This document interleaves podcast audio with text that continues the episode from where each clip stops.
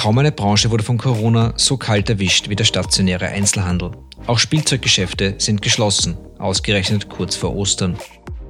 Ich spreche heute mit Heidemarie und Michael Heinz vom gleichnamigen Familienbetrieb. Eine Frage noch. Nico Jilch spricht mit Vordenkern und Nachdenkern. Ein Podcast der Agenda Austria.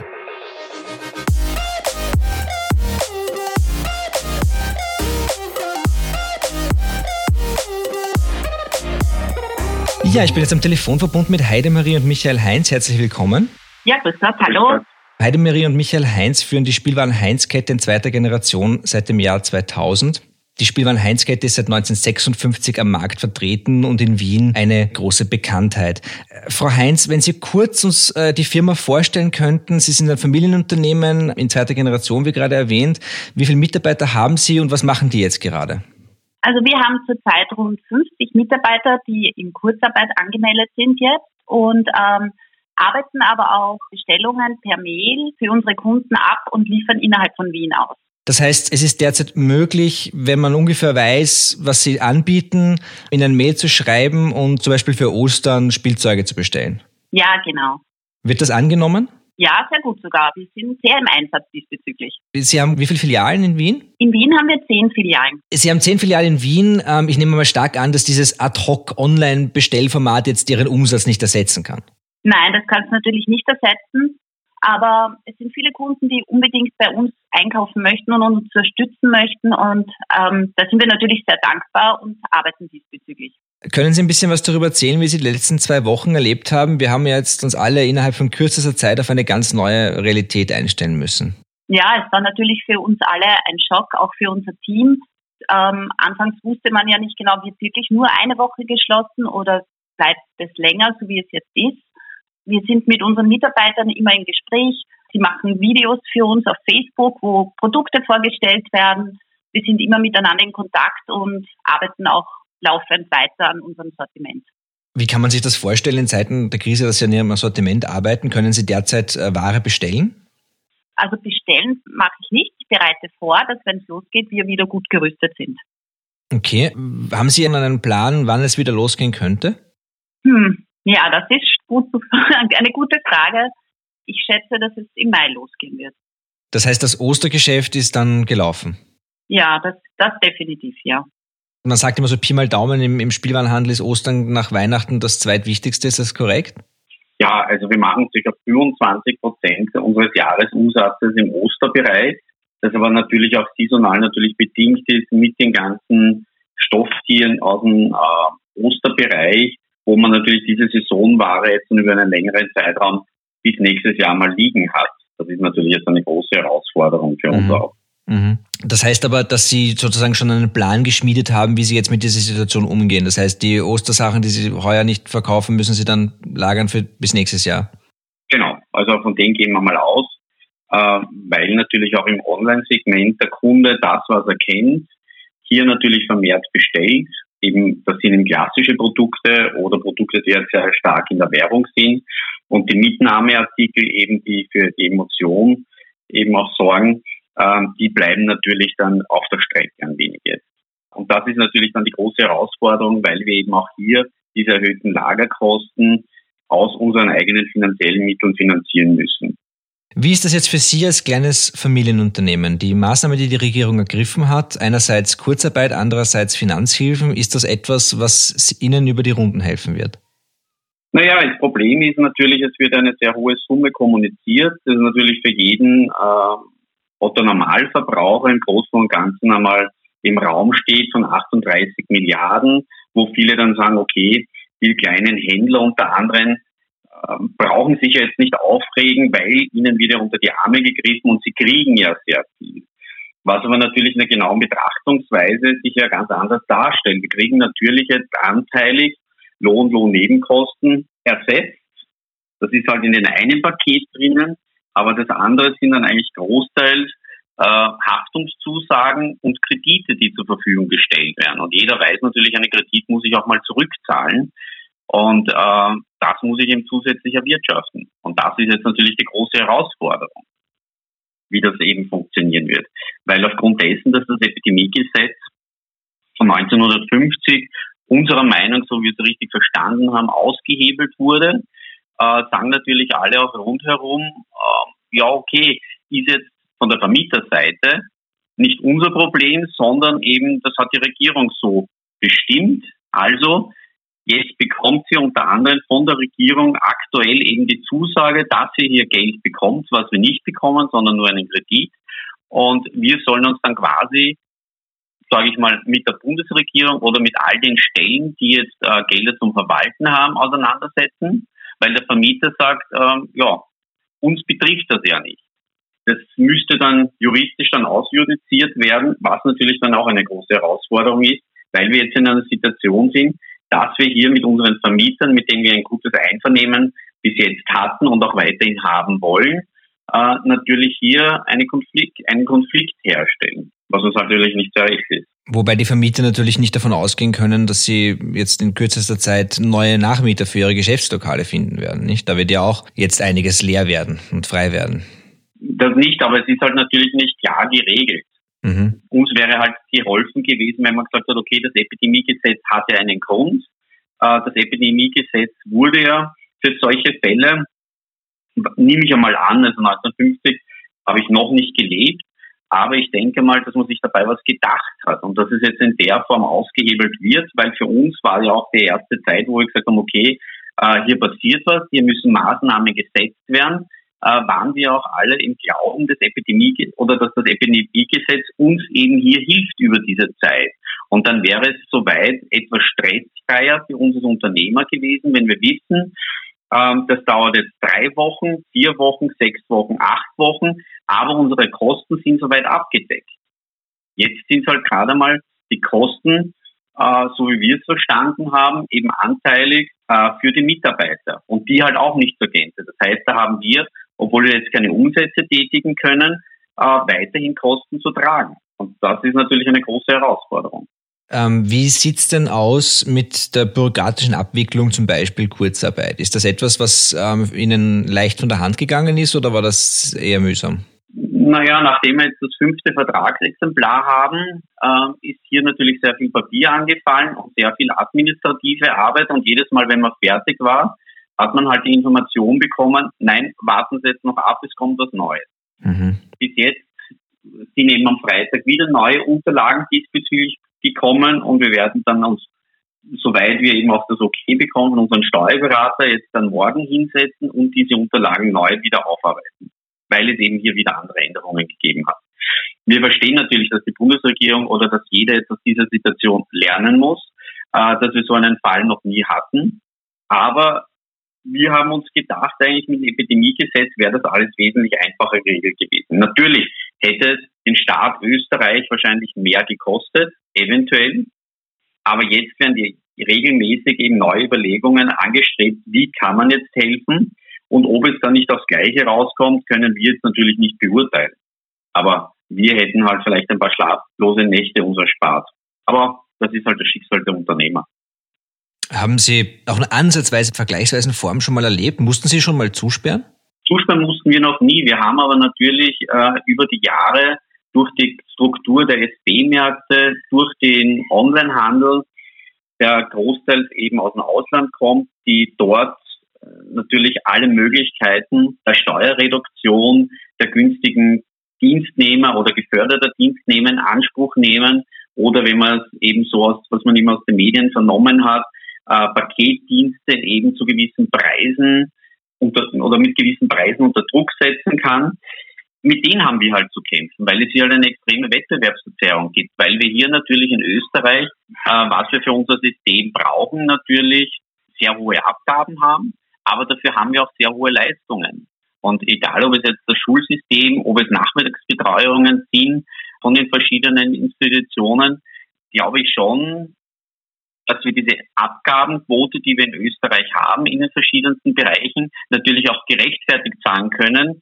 Das ist halt einfach das, was unseren Standard ausmacht. Geht aber natürlich dann durch die Kaufkraft, durch den Onlinehandel, der eben all diese Abgaben nicht entrichtet, halt verloren. Und das ist natürlich über Jahre hinweg eine Herausforderung gewesen. Wir aber bestmöglich mit unserem Team wirklich auch den Kunden, unseren Stammkunden, den Unterschied nahebringen können. anbieten. Und natürlich kommt es bei den einen oder anderen Produkt zu Preisunterschieden, weil eben hier natürlich eben wir als Kaufleute auch diese Mehrkosten mit einrechnen müssen. Wie ist denn das bei der Ware Spielzeug? Ich habe selbst zwei Kinder. Ich gehe jetzt vor Weihnachten und vor den Geburtstagen einkaufen. Ich persönlich eigentlich immer in den physischen Handel, weil ich mir denke, zumindest ein bisschen auch Aufwand hinein, hineinstecken und ich würde das auch gerne angreifen und sehen, was ich, was ich schenke. Hilft Ihnen diese Einstellung weiter von den Kunden oder ist das etwas, was nur noch vereinzelt vorkommt?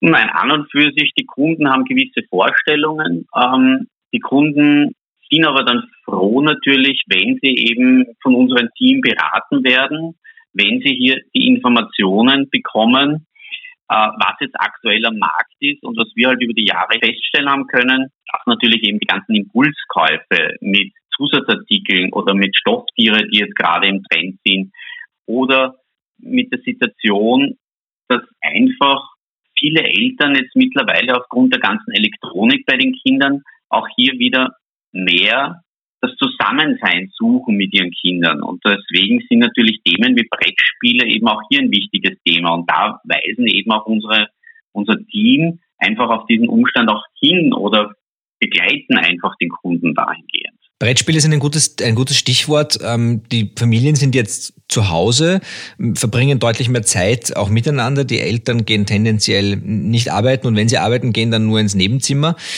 Gibt es da schon sowas zu erkennen wie Corona-Trends? Kaufen die Leute jetzt mehr Brettspiele zum Beispiel? Also nachdem eben die, die Warenbeschaffung ein Teil äh, der Auf des Aufgabenbereiches meiner Frau ist, würde ich einmal sagen, kann sie Ihnen das besser beantworten, was gerade aktuell ist und wo es um die Ware geht. Also sehr stark werden natürlich Brettspiele gefragt. Es sind auch Lernspiele viele dabei für Kinder, damit das Lernen auch ähm, zu Hause Spaß machen kann. Bastelsachen sind sehr gefragt und Puzzle auch. Auch für Erwachsene, die wollen sich auch die Zeit vertreiben. Das stimmt, meine, meine Frau hat letztens erwähnt, sie hätte gerne ein, ein, ein 10.000 Stück Puzzle, allerdings mit zwei kleinen Kindern. mit zwei kleinen Kindern fängst du da jeden Tag von vorne an, glaube ich. Ja, ja das wahrscheinlich. Ähm, sie, sie haben selbst auch zwei Kinder, wenn ich das richtig verstanden habe? Ja, genau, 12 und 15 Jahre, zwei Mädchen haben wir. Das heißt, Ihre Mädchen sind jetzt zu Hause und müssen dort auch unterrichtet werden? Ja, das ist natürlich zusätzlich eine Herausforderung, aber wir schaffen das ganz gut. Wie, wie läuft das? Naja, Tagwache 8 Uhr, dann frühstücken wir gemeinsam und ähm, die Kinder teilen sich eigentlich ihre Übungen sehr gut selber ein. Die Große hilft der Jungen ein bisschen dabei. Und mein Mann und ich, wir stürzen uns auf unsere Arbeit. Die Mädels helfen mir dann auch teilweise Ware in den Filialen für, für die Lieferungen zusammensammeln. Das macht ihnen großen Spaß, weil sie dann ein bisschen Abwechslung haben und außer Haus kommen. Mhm. Ja, das ist eigentlich unser Tagesablauf. Und diese, diese Umstellung äh, des Schulalltags von normal auf Homeschooling, wie läuft das von Seiten der Schule? Fühlen Sie sich da ausreichend unterstützt? Ich finde, ähm, die beiden Schulen, wo unsere Töchter hingehen, machen das wirklich sehr gut und kompetent. Sie kriegen laufend Aufgaben. Manchmal muss man die Lehrer auch ein bisschen bremsen, weil es zu viel wird. Aber es ist wirklich gut organisiert, muss ich schon sagen. Gut, das sind ja mal, sind ja mal positive Neuigkeiten. Das hört man jetzt auch nicht von überall. Brauchen Sie oder gibt es, wenn Ihnen jetzt der, der, der Finanzminister oder der Bundeskanzler zuhören, können die akut etwas machen, um Ihnen eine größere Sicherheit zu geben? Eine größere Sicherheit. Das ist natürlich, wir als Handelsbetrieb haben natürlich dementsprechend die Unkosten, die jetzt nicht nur ins Personal abfallen, sondern natürlich Mieten, Leasingverträge, äh, Lizenzgebühren, äh, Wartungsverträge für die diversesten Kassensysteme. Und äh, wäre das Epidemiegesetz jetzt äh, in Kraft, dann würde es uns auch nicht so treffen, weil wir natürlich sagen, wir wissen, wir haben eine Zukunft, äh, weil eben hier das abgedeckt wird. Jetzt sind wir im Ungewissen und die Umsätze machen eben andere Strukturen. Für die es jetzt sicher auch herausfordernd ist, wenn eben nicht wirklich der Umsatz hineinkommt, ähm, dann ist es natürlich das eine Herausforderung, beziehungsweise dann geht es einfach auf die Substanz des Unternehmens. Weil alles, was wir jetzt dann geboten bekommen haben, was natürlich relativ schnell geht, sind natürlich Aufschübe, wie unter anderem von der Krankenkasse oder Finanzamt, aber die sind halt dann auch einfach zu einem späteren Zeitpunkt zu bedienen und äh, dass danach dann die Umsätze so in die Höhe steigen, dass wir das dann kompensieren können, äh, das glauben wir halt persönlich nicht und wer eben davon ausgeht, ähm, ja. Ganz offen, Ganz offen gefragt, haben, Ja. haben Sie Angst? Haben Sie Angst um die Zukunft Ihres Unternehmens? Angst haben wir eigentlich keine, weil wir eben, wie gesagt, durch den Onlinehandel, weil es eben hier in der EU nicht geschafft wurde, äh, wirklich eine Gerechtigkeit herzustellen, unserer Ansicht nach, sind wir schon oft vor großen Herausforderungen gestanden. Wir wissen, dass wir ein ganz ein tolles Team haben. Wir wissen, dass wir sehr viele Stammkunden haben, die einfach die Regionalität schätzen und eben auch nach der Krise äh, dann wieder zu uns zurückkommen. Es ist halt einfach nur, dass eben das, was uns in der Substanz jetzt dann fehlt, unter anderem kommt darauf an natürlich, wie lange es dauert, weil einige Wochen werden wir natürlich aus eigener Kraft schaffen. Aber langfristig gesehen befürchten wir halt schon, dass es uns dann einfach fehlt für Investitionen, die halt immer wichtig sind. Und auch wenn man dann sagen würde, okay, dafür kriegt man einen billigen Kredit, ähm, ist es halt ein Unterschied, weil wenn, dann wollen wir natürlich investieren, um die Qualität in den Shops zu verbessern, die Mitarbeiter besser entlohnen zu können. Und da hilft es mir halt nichts, wenn ich sage, ich verschiebe das einfach nach hinten und kriege halt dann einen Kredit, der billig verzinst ist. Also wir brauchen halt wirklich Maßnahmen, Unterstützungen, die wirklich in Geldleistungen sind. Weil jedes Unternehmen ja hier auch aufzeigen kann, was er an Fixkosten hat. Und wenn nichts reinkommt, ja, äh, wo sollen die dann abgedeckt werden? Glauben Sie an eine schrittweise Öffnung des Handels, dass zum Beispiel die Maßnahmen mit den Masken ein erster Schritt in diese Richtung sein könnten? Ja, also das glaube ich schon. Weil natürlich, wenn man sagt, der Lebensmittelhandel in der Struktur, wie er sich jetzt behält, äh, ja auch einen Kundenverkehr hat. Und wenn man dort eben dann das Zugeständnis macht, okay, die Kunden können hier mit einem Abstand von einem Meter mit einer Mundmaske unterwegs sein, dann denke ich auch, dass man das den restlichen Handel zumuten kann.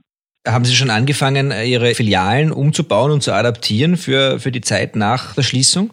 Ja, wir haben insofern die Filialen ja schon äh, davor jetzt mit Desinfektionsmittel unser Team ausgestattet.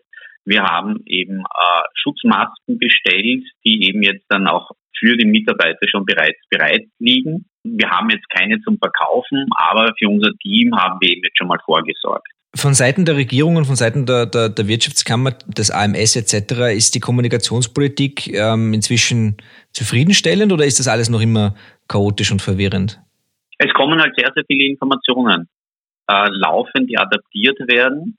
Und man weiß dann nie, äh, zu welchem Zeitpunkt steige ich hier jetzt richtig ein, um eben die neuesten und besten Informationen zu haben oder auch den Richtlinien entsprechend agieren zu können.